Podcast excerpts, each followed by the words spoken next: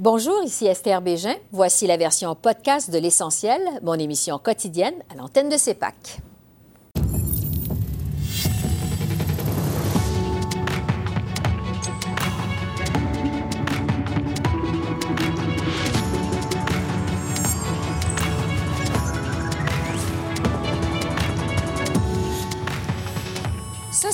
En route vers l'élection fédérale. À quelle date elle sera déclenchée? Quelle sera la fameuse question de l'isoloir? Quel chef part en meilleure position et quel parti pourrait surprendre? Le politologue Daniel Bélan répond à nos questions. L'environnement, l'économie, l'éthique, les dossiers chauds au Québec, le vote des milléniaux, le nombre important d'indécis. On analyse les différents enjeux de la campagne avec le sondeur Jean-Marc Léger.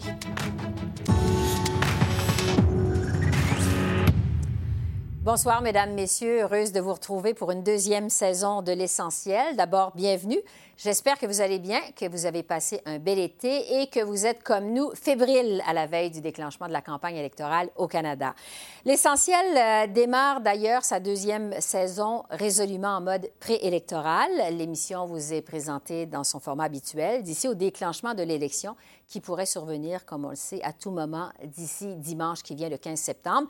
Mais dès que la campagne électorale sera lancée au pays, l'essentiel va déménager dans la grille horaire de CEPAC. Alors, vous pourrez euh, nous retrouver tous les soirs de semaine à compter de 19 h jusqu'à 20 h, donc pour une émission en version allongée d'une heure. On vous présentera les faits saillants de la journée, les portraits des circonscriptions à surveiller, des analyses en toute objectivité, donc sans parti pris. Mais l'essentiel va mettre l'accent surtout sur les événements de campagne en direct, c'est-à-dire les annonces des chefs, leurs visites sur le terrain, les rassemblements, les points de presse, tout ce qui se passera en soirée. Vous pourrez donc le suivre en direct du début jusqu'à la fin avec nous chaque soir de semaine à compter de 19 heures. Mais entre-temps, la question que plusieurs se posent, c'est quand sera le coup d'envoi de la campagne électorale? Le premier ministre Trudeau peut décider de la déclencher à tout moment. En vertu euh, de la loi électorale du Canada, il a jusqu'à au plus tard dimanche pour le faire. Et puis aussi, euh, quelle sera la fameuse question de l'isoloir? Quel chef part en meilleure position? Quel parti pourrait surprendre? Alors, je retrouve Daniel Bélan, qui est professeur au département de sciences politiques de l'Université McGill. Bonjour, Daniel. Bonjour. Si vous aviez euh, d'abord à parier un petit 2 sur la date du déclenchement d'élection, évidemment, plusieurs pensent que ça va être cette semaine. On parle de jeudi ou au plus tard dimanche le 15. Qu'est-ce que vous en pensez pour vous? Euh, quand M. Trudeau va déclencher cette élection-là? C'est-à-dire que pour les libéraux, il n'y a pas vraiment d'urgence. On continue à faire des annonces. Euh, on dépense de l'argent partout à travers le, pays. donc, on, euh, on, essaie de, lancer un message aux électeurs avant que la campagne ne commence. On continue aussi à nommer des candidats parce que tous les candidats n'ont pas encore été nominés. Donc, euh, je pense que euh, oui, ça va probablement se passer vers la, fin de la semaine ou peut-être qu'ils vont attendre jusqu'à dimanche. mais certainement pour les libéraux, ils considèrent qu'une campagne courte est à leur avantage, même si, bon, sont en gros à égalité avec les conservateurs dans les sondages pour ce qui est des intentions de vote, mais si on regarde les, les projections pour ce qui est du nombre de sièges, mhm. euh, ils ont un avantage. Alors, euh, je pense que pour eux, une campagne courte, euh, enfin, ils considèrent que c'est une bonne chose. Oui, parce qu'effectivement, ça va être une campagne électorale plus courte que longue, qu'elle soit lancée n'importe quand cette semaine. Ça va être entre 36 et 39 jours. Donc, on n'est pas dans le maximum de 50 jours. Est-ce que ça veut dire qu'on va assister à du speed dating électoral?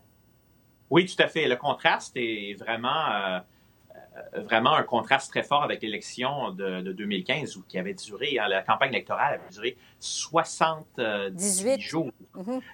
78 mm-hmm. jours. Alors là, on a une campagne beaucoup plus courte et la loi a changé, donc ça peut pas être plus de 50 jours, mais là, on va être bien moins que ça, moins de 40 jours. Euh, et, et, ça va être, je pense que une leçon que les libéraux ont tirée de la campagne de 2015, ils l'ont apporté, mais c'est que pour le gouvernement au pouvoir, avoir une campagne longue, ça peut, euh, ça peut causer des problèmes. Et c'est ce que c'est ce qui s'est passé pour les conservateurs de Stephen Harper en 2015.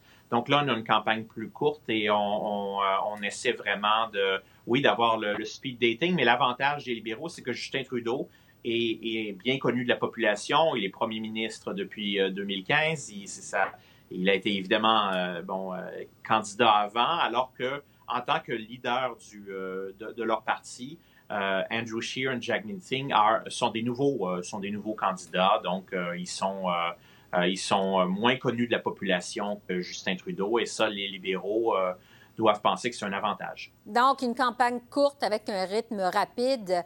Euh, sur la question de l'isoloir, justement, bon, euh, Justin Trudeau est là depuis quatre ans. Euh, la question que les Canadiens vont se poser au moment de mettre leur bulletin de vote dans l'urne le 21 octobre, il y a des observateurs qui jugent que ce sera tout simplement est-ce que les libéraux méritent de rester au pouvoir? ça serait quoi selon vous? Ça va être quoi selon vous, cette fameuse question de l'isoloir? Non, je suis d'accord. C'est la question euh, euh, des, libéraux de Justin Trudeau. Est-ce que les libéraux, euh, oui, méritent d'être réélus malgré, bon, disons, un, leader qui est moins populaire qu'il l'était à la fin de la campagne en 2015? bon, on a eu évidemment l'affaire SNC-Lavalin, on a eu le voyage en Inde, il y a eu des, des bon, disons que les, perceptions du chef euh, donc de Justin Trudeau sont moins positives qu'elles l'étaient euh, peut-être en, 2015. Mais en même temps, euh, les libéraux vont essayer de rappeler aux gens bon, les mesures qu'ils ont adoptées. Et puis la question, donc, c'est de savoir est-ce qu'ils méritent un, deuxième mandat et aussi un gouvernement majoritaire, parce qu'il y a une possibilité quand même en ce moment, on regarde les chiffres, là, mm-hmm. les sondages, un gouvernement minoritaire est une possibilité réelle. Hein? Euh, et donc, on va voir ce qui va se passer euh, donc durant la campagne, mais euh, ça va être une, course serrée. Avant de revenir justement sur la possibilité d'un gouvernement minoritaire, du bilan de M. Trudeau, il y a un facteur qu'il faut prendre en considération dans une campagne électorale et c'est la volonté de changement, parce que ça peut être un, facteur déterminant. Est-ce que, on le disait, M. Trudeau est au pouvoir depuis quatre ans, donc c'est un mandat, c'est pas trois, quatre mandats comme certains de ses prédécesseurs. Est-ce que vous sentez qu'il y a une volonté de changement au pays? Ben, ça dépend des régions du pays. Je pense que oui, en Alberta, par exemple, ou en Saskatchewan, où euh, les conservateurs sont très populaires, évidemment, il y a oui, on, souhaiterait un, changement. Euh, mais ailleurs au pays, oui, c'est un gouvernement qui est là depuis seulement, euh, donc c'est le premier mandat de Justin Trudeau comme premier ministre. Le contraste est important ici. Encore là, on regarde dans le miroir, là, on regarde derrière nous en 2015, on avait Stephen Harper, euh, qui avait été premier ministre donc euh, depuis, euh, depuis 2006, donc pour neuf ans. Alors là, il y avait peut-être cette idée-là de vent de changement était probablement plus forte dans, pour mm-hmm. beaucoup d'électeurs.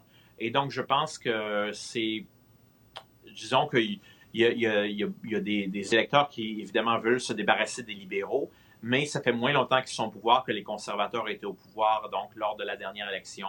Et donc, ça devrait peut-être jouer un rôle moins important, euh, cette, idée-là qu'on veut du changement qu'en 2015. Oui. Est-ce que M. Trudeau, selon vous, a un bon bilan à défendre ou si, au contraire, son bilan donne des munitions à ses adversaires? Les deux, c'est-à-dire que l'économie va encore bien euh, à travers le pays, euh, y compris au Québec, est quand même un, enjeu important, très important pour les libéraux, le Québec. Euh, c'est une, euh, je pense qu'il y a, y a des, donc des, aspects positifs au bilan, certains programmes sociaux aussi, euh, bon, l'expansion du, du programme du, du régime de du régime de pension du Canada pour ce qui est des politiques familiales, mais il y a aussi des, des, promesses qui ont été rompues concernant, par exemple, le mode de scrutin. et puis il y a aussi SNC Lavalin et d'autres mm-hmm. affaires. Donc, je pense que c'est euh, ils ont, euh, je pense qu'ils ont, euh, oui, un, bilan économique qui est assez positif, mais pour ce qui est du bilan fiscal, avec encore des déficits, puis le bilan concernant, bon, la, réforme du mode de scrutin, je pense que c'est un bilan mitigé et les Canadiens vont devoir décider, bon, au fond, ce qui, quels sont les aspects qu'ils pensent, bon, quels sont les aspects qu'ils trouvent les plus importants. Euh, dans ce bilan mitigé? Est-ce que c'est l'aspect économique qui les apprécie?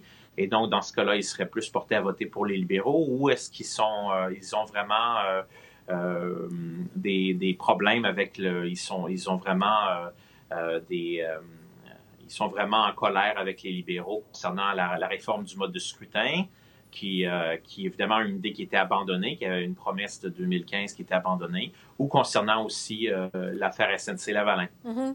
Bon, euh, justement, euh, concernant l'affaire SNC-Lavalin, il y a beaucoup de choses qui sont passées au cours de la dernière année. Euh, l'affaire SNC-Lavalin qui a plombé les libéraux Justin Trudeau dans les sondages. Il y a aussi la position de M. Scheer sur le mariage gay et l'avortement cet été qui lui ont fait perdre une sorte de momentum.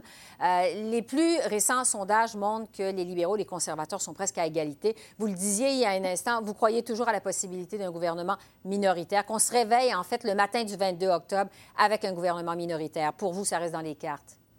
Oh oui, c'est une possibilité. Et, euh, ça peut être un gouvernement minoritaire, conservateur ou, euh, ou libéral. Non, c'est euh, tout à fait possible. Et il y a des électeurs qui, qui probablement souhaiteraient ça, avoir un gouvernement minoritaire. C'est pas nécessairement une mauvaise chose. Ça dépend de la dynamique. Et, Pourquoi vous dites que ce n'est pas nécessairement une mauvaise chose? Ben, avoir un gouvernement minoritaire. les gouvernements minoritaires dans l'histoire du Canada, euh, certains gouvernements minoritaires ont fait beaucoup de choses et, euh, euh, et par exemple, le gouvernement de Lester B. Pearson dans, dans les années 60, on, on, crée des, des, programmes sociaux importants, on joue un rôle important au Canada. Donc, c'est pas nécessairement parce qu'on a un gouvernement minoritaire qu'on peut rien faire ou que c'est un, un échec sur le plan des politiques publiques. Les gouvernements minoritaires peuvent faire beaucoup de choses et aussi pour ceux qui, euh, qui, pensent que, bon, peut-être les, euh, les, les, premiers ministres dans un gouvernement majoritaire deviennent arrogants ou veulent tout contrôler ou n'écoutent pas vraiment la population, ben, un, gouvernement, un gouvernement minoritaire, ça, les, ça, ça, augmente la pression sur leurs épaules, en, en fait, et, et et, donc, euh, il y a euh, un gouvernement minoritaire aussi s'appelait aux, politologues parce que, évidemment, ça crée plus de, ça crée plus de suspense. Ça plaît, aux journalistes aussi, aux observateurs. Euh, juste en terminant, parce qu'il nous, nous, reste juste quelques secondes, sur ce qui va être à surveiller dans cette campagne électorale, les observateurs parlent évidemment de l'effondrement du NPD, de l'engouement pour le Parti vert, de l'impact de Maxime Bernier, c'est encore inconnu. Est-ce qu'il va y avoir des surprises, une ou des surprises dans cette élection, selon vous? Encore une fois, il nous reste quelques secondes peu importe la durée d'une campagne, il y a toujours des surprises. Et, euh, lorsque la, campagne commence officiellement, il y a une sorte d'accélération du temps politique. Soudain, les choses s'accélèrent et euh, les gens portent davantage attention à ce qui se passe. Et euh, oui, tout peut se produire durant une campagne électorale, donc on va devoir surveiller, oui, les surprises et si ces surprises-là deviennent des enjeux importants durant une campagne qui est très courte. Pas pour rien qu'on dit campaign matters. Alors, Daniel Bélan, Merci beaucoup. C'est toujours un plaisir de vous parler. On aura certainement l'occasion de se reparler euh, dans les prochains jours, les prochaines semaines. Merci. Merci à vous. Au plaisir. Au revoir. Bye bye. Maintenant, sur les enjeux de cette campagne électorale, est-ce que ce sera l'environnement, l'économie, euh, quels seront les dossiers chauds au Québec, où ira le vote des milléniaux, quel chef a le plus de potentiel de nous faire tomber en amour, euh, qu'est-ce qu'on doit penser aussi du très fort pourcentage d'indécis à la veille de cette campagne électorale? Le sondeur Jean-Marc Léger répond à toutes ces questions. Jean-Marc Léger, bonjour. Oui, bonjour. Plusieurs observateurs, d'abord, estiment que cette élection sera un référendum sur le climat. Euh, est-ce que l'environnement, c'est vraiment la priorité des Canadiens, ce dont ils veulent d'abord et avant tout entendre parler dans cette campagne électorale? Bien, il y a vraiment un clivage, un clivage générationnel. La jeune génération, donc les moins de 40 ans, veulent absolument parler du, du climat, des difficultés climatiques, et ça devient l'enjeu majeur et leur cause principale. Les personnes un peu plus âgées, eux, vont parler davantage d'immigration, vont parler davantage de, gestion de déficit, euh, d'égalité des chances, de justice sociale. Donc, vous avez, vous avez quand même deux dynamiques, sauf que pour la première fois, la cohorte des milléniaux seront plus nombreux en termes de nombre d'électeurs que des gens plus âgés, s'ils vont voter, bien sûr. Ouais. Ça veut dire qu'ils imposent leur agenda dans la campagne électorale, donc l'environnement va être de premier plan. Bon, euh, parce que euh, on le sait, le chef conservateur Andrew Scheer, lui, euh, veut faire du pouvoir d'achat des familles de la classe moyenne l'enjeu principal de la campagne. Maxime Bernier veut parler d'immigration. Vous le mentionniez pendant il y a un instant. Est-ce qu'il y a un enjeu qui s'annonce quand même plus porteur qu'un autre dans la campagne? J'ai assez d'expérience, moi, ça fait 30, 30, près de 35 ans que je fais le métier. À chaque campagne électorale a son histoire. Chaque campagne a son histoire. Il y a toujours des événements extérieurs qui influencent une campagne électorale. Ça peut être Donald Trump euh, aux États-Unis qui prend une position qui fait dérailler la campagne au Canada, ce qui est possible aussi. Il y a toutes sortes de possibilités dans une campagne électorale. Ce qui est certain, c'est que les trois enjeux que vous avez mentionnés vont au cœur de la campagne. Plus on va parler d'économie, plus ça favorise les conservateurs. Plus on va parler d'environnement, plus ça favorise le gouvernement libéral ou peut-être les Verts. Plus on parle d'immigration, plus ça favorise le parti de Maxime Bernier, même s'il est très marginal au moment où on se parle. L'enjeu électoral va souvent déterminer la tendance dans la campagne. Les premières tendances, c'est que le Parti libéral, depuis le mois d'avril, regagne les points qu'il avait perdus. Il a un air d'aller. Il débute la dynamique électorale de façon plus positive. Mais quand même, dans une lutte à cinq, dans une campagne électorale, tout peut arriver. Bon, euh, pour poursuivre sur les enjeux, on le sait, l'affaire SNC-Lavalin a dominé l'actualité l'hiver, le printemps euh, dernier. Ça a eu pour effet de miner la popularité du gouvernement de Justin Trudeau. Est-ce que l'éthique et la corruption pourraient euh, s'inviter dans la campagne électorale? Est-ce que ça aussi, ça pourrait être un enjeu de cette campagne? Les conservateurs le souhaiteraient, bien sûr, parce qu'après trois ans de lune de miel de, Justin Trudeau, vous savez, pendant trois ans de temps, son taux de satisfaction était au-delà du 50 jusqu'à son voyage en Inde.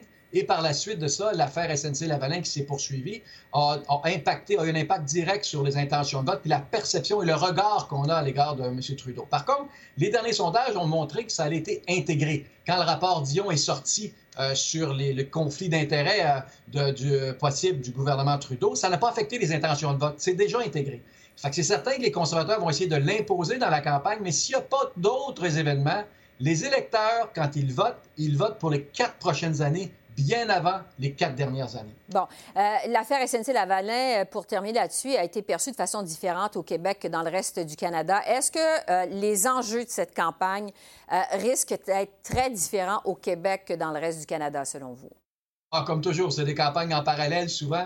Au Québec, c'est plutôt positif les gestes de Justin Trudeau pour sauver un navire amiral, un, important acteur de l'économie du Québec. Et donc, son intervention a été vue de façon positive. Dans le reste du Canada, été vu de façon négative. Mais c'est souvent ça pour les enjeux. L'environnement est le principal problème de Justin Trudeau. Oui, il y a une image très positive, mais en même temps, il a, il a acheté un pipeline dans l'Alberta. Et pourtant, les Albertains ne pas plus, ne votent pas plus pour M. Trudeau euh, qu'avant. Vous savez, donc, il y a plusieurs dossiers canadiens dans une campagne électorale où ce qu'on dit au Québec est différent de ce qu'on dit dans le reste du Canada. Et ça, ça rattrape les politiciens dans une campagne, surtout avec la présence des, des médias sociaux qui amplifient euh, le phénomène. Le double discours qui, qui était possible à l'époque de Wilfrid Laurier ou même dans le temps de Jean Chrétien, aujourd'hui, beaucoup moins possible. Plus possible. Euh, au Québec, on sait que le gouvernement de la CAQ a gagné l'élection du 1er octobre en misant euh, surtout sur l'immigration, sur la laïcité, en fait, des dossiers identitaires. Yves-François Blanchette du Bloc a déjà dit que, justement, le Bloc québécois se ferait un peu le porte-voix du gouvernement du Québec à Ottawa. Est-ce que l'élection euh, va euh, surtout se jouer sur des dossiers identitaires au Québec? Ah, c'est sûr que c'est un, élément majeur. la CAQ est un nouveau parti politique qui a ramassé euh, la majorité des voix au Québec et qui est extrêmement populaire au moment où on se parle parce qu'il n'y a pas vraiment d'opposition au Québec. Et donc, les partis nationalistes vont essayer de s'en inspirer.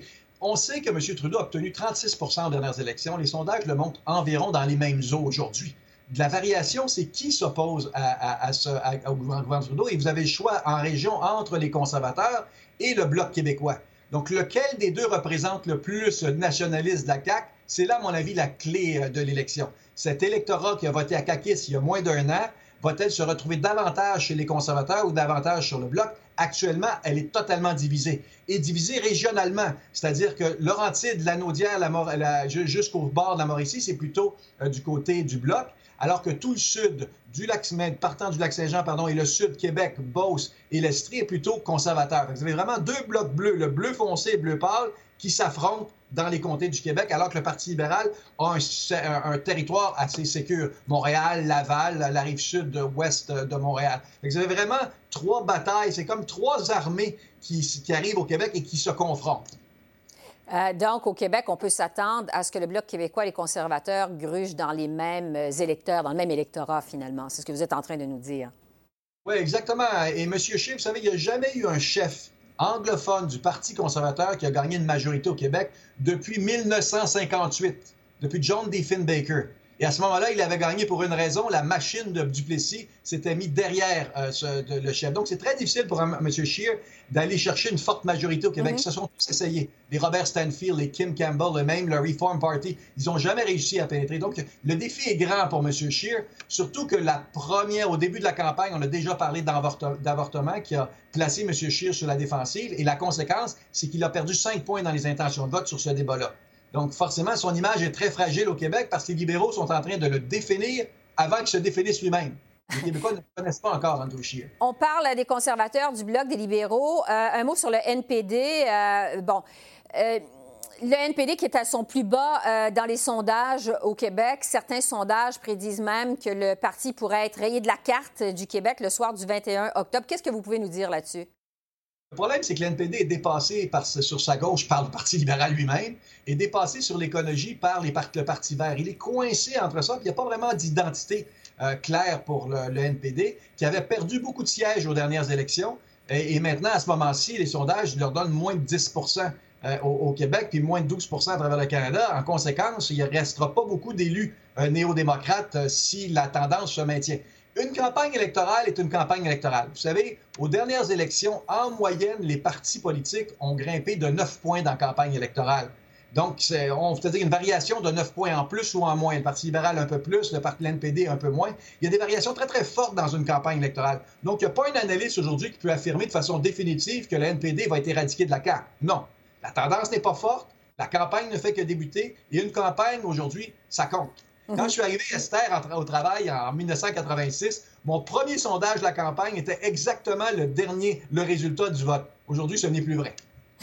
Ah, en fait, si la tendance se maintient, comment ce serait étonnant qu'il ne reste plus rien de la vague orange quand même de 2011 au Québec, à la lumière de ce qu'on voit dans les sondages.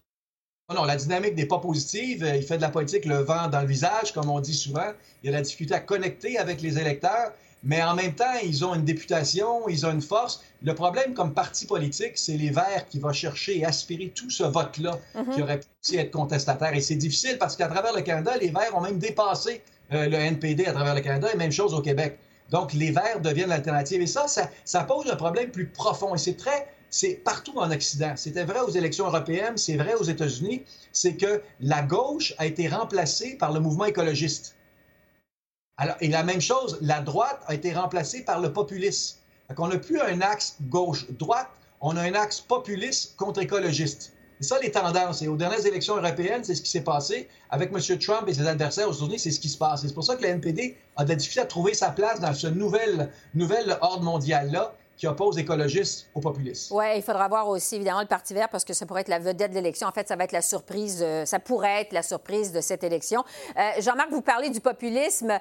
On l'a dit, les sondages nous l'ont montré au cours de l'été. C'est très serré entre les libéraux et les conservateurs euh, à l'échelle du pays. Euh, bon, à part l'affaire SNC-Lavalin où on a attaqué de front M. Trudeau, on l'a vu dernièrement, plus récemment. bon, il y a eu l'apparition des vidéos qui ont mis dans l'embarras Andrew Scheer, notamment pour ses positions sur le mariage gay. Il y a eu toute la question de l'avortement également. Euh, est-ce qu'on peut s'attendre à ce que les couteaux volent bas dans cette campagne électorale? Est-ce que vous vous attendez à ça, que ce soit une campagne vicieuse?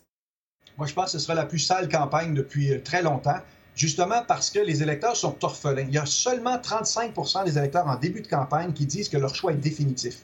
65% hmm. les deux tiers disent qu'ils peuvent changer d'idée. En 35 ans, je n'ai jamais vu ça. D'habitude, vous êtes autour de 50, 60% des gens décidés, puis la campagne décide de là. C'est la première fois que l'électeur est disponible. Et ce que ça crée, c'est que ça crée que tous les partis politiques veulent prendre la place. vous avez même un parti euh, d'extrême droite, le PPC, qui essaie de provoquer des débats avec des prises de position assez, assez extrêmes dans le débat. Et donc, les autres partis politiques sont obligés de s'ajuster en conséquence. Donc, un électeur disponible, un débat qui va être serré entre le Parti libéral et le Parti conservateur à la fin, ça ouvre à toutes sortes de choses. Et je rajoute euh, l'élément des médias sociaux qui est un facteur incontournable d'une campagne électorale. Ce qu'on a vu aux États-Unis avec l'élection de Donald Trump, on voit ça au Canada, une élection qui est dure, sale, où toutes sortes de rumeurs sont lancées. Non, moi, je ne m'attends pas à une campagne très, très propre. Donc, euh, peut-être une campagne à l'américaine, euh, selon ce que vous nous dites à la Trump? Oui, à la Trump, c'est une, une, dynamique à cause de des médias sociaux, des prises de position des gens. Et les gens, le problème, c'est que les médias sociaux, ce qu'elles font, c'est qu'elles vous donnent accès à l'information que vous souhaitez. Plus vous êtes de droite, plus les médias sociaux vous imposent dans leurs algorithmes de l'information qui vient de droite qui renforcit votre position. C'est la même chose du côté gauche. Ce sont les gens qui sont au centre qui ne s'y retrouvent pas dans une campagne électorale. Les extrêmes s'expriment davantage. Et ça, ça a une conséquence sur toute la campagne électorale, sur les prises de position des candidats. Et en bout de ligne, ça risque d'être une campagne euh, très serrée. Vous voyez le Parti libéral qui dit qu'ils veulent faire une campagne positive. Ils ont commencé avec une attaque contre euh, de, sur, Doug Ford aux États, euh, en, Ontario, Québec sur l'avortement. Euh, la campagne qui ne sera pas vraiment positive. Deux questions euh, rapides en terminant.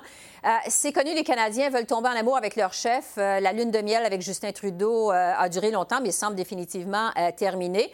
Andrew Scheer a toujours le défi de se faire connaître auprès des électeurs canadiens. Jack Meeting apporte un effet de nouveauté, mais son parti, on en parlait il y a un instant en arrache dans les sondages. Elisabeth May, c'est une politicienne qui est différente.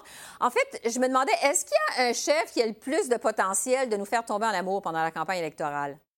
Au début de la campagne de 2015, Thomas Mulcair, l'NPD, était en tête, les conservateurs étaient deuxième, les libéraux étaient troisième. Tout ça pour dire qu'on se retrouve dans une dynamique où on se dit Ah, Trudeau, il réussira pas. Et dans la campagne, Justin Trudeau a été à la hauteur, il a été exceptionnel, il a créé ce mouvement-là. C'est pour ça qu'à chacune des campagnes, il y a toujours un mouvement. Ce fut Jack Layton en 2011, Trudeau en 2015. Qui sera le prochain? Bon, c'est plus difficile pour un politicien qui est là depuis longtemps de changer. Andrew Scheer est la carte maîtresse. Il est nouveau. Et souvent, les nouveaux ont un avantage certain dans une campagne. Il y a comme un moment magique où tu te retrouves sous les caméras, sous les entrevues, et là, on voit la vraie nature ressortir. Qui est Andrew Scheer? À mon avis, c'est la question principale de la campagne électorale. Est-ce qu'il est à la hauteur pour battre Justin Trudeau? Sinon, les gens vont revenir voter Trudeau parce qu'en politique canadienne, voter pour le Parti libéral, le risque est très élevé, est peu élevé. Il ne se passera pas grand-chose. Ils sont là depuis longtemps, on sait comment ils gouvernent. Voter pour le Parti conservateur, le risque est un peu plus élevé. Voter pour l'NPD, le risque est encore plus élevé parce qu'il y a une chanson plus forte, il y a, un changement plus fort. Et voter pour les Verts, ben là, c'est, euh, on ne sait pas vraiment ce qui va se passer. dans le fond, il y a une gestion de risque et à ce égard-là, la prime de l'urne est probablement libéral. Oui, et tout ce que, en fait, tout peut arriver à la lumière de ce que vous nous dites. Et comme disent les, Américains, campaign matters. En fait, la campagne va être importante, important euh, pour chacun des chefs, finalement. Les sondeurs, on est très bons pour prédire le passé. Oui, il va vous expliquer moi ce qui s'est passé. Prédire l'avenir, on ne le sait pas parce que l'électeur lui-même ne le sait pas. Ça m'amène à ma dernière question. Euh, compte tenu euh, des expériences des élections passées, Jean-Marc Léger, est-ce qu'on va pouvoir se fier au sondage pendant la présente campagne électorale? Oui, mais le problème la question, c'est que les tendances sont tellement plus fortes. Je l'exprimais tantôt. En 2008, la variation était de 3 points en moyenne dans la campagne. En 2011, la, variation a été de 6 points. En 2015, la variation a été de 9 points. Il y a tellement de variations dans la campagne. Et l'élément clé, c'est qu'il y a près de 40% des électeurs qui attendent le dernier week-end pour faire leur choix. Fait les sondages sont intéressants dans la campagne pour voir la tendance, mais c'est seulement le dernier sondage qui indique vraiment ce qui peut se passer euh, le 21 octobre prochain. Comme sondage, c'est un peu plus difficile. On sonde de plus en plus tard parce qu'on veut saisir les derniers mouvements de l'opinion publique à la fin. l'électeur est plus complexe, nos techniques sont plus complexes, mais en même temps, vous savez, euh, on ne fait que refléter tout haut ce que l'électeur euh, nous dit. Moi, euh, je pense que le sondage est le meilleur instrument. Il y a des meilleures maisons de sondage que des moins bonnes. Nous, on, vit avec ça à longueur d'année. Mais en bout de ligne, l'instrument, aux dernières élections, en moyenne, les sondages sont trompés de 1,5% donc, normalement, les sondages sont très précis et c'est plus facile à l'échelle canadienne qu'à l'échelle provinciale ou municipale. Parce que là, vous avez les tendances globales d'une société. les sondeurs ont toujours eu un, bon, un bon résultat ou à peu près dans campagne électorale, 19 fois sur 20. on vous prend au mot. On aura certainement l'occasion de s'en reparler. Jean-Marc Léger, merci beaucoup. Au revoir. Au revoir. En terminant, je vous rappelle que l'essentiel vous est présenté dans son format habituel d'ici au déclenchement de l'élection, déclenchement qui pourrait survenir à tout moment d'ici dimanche qui vient, le 15 septembre. Mais dès que la campagne électorale sera lancée, l'émission va déménager dans la grille horaire de CEPAC.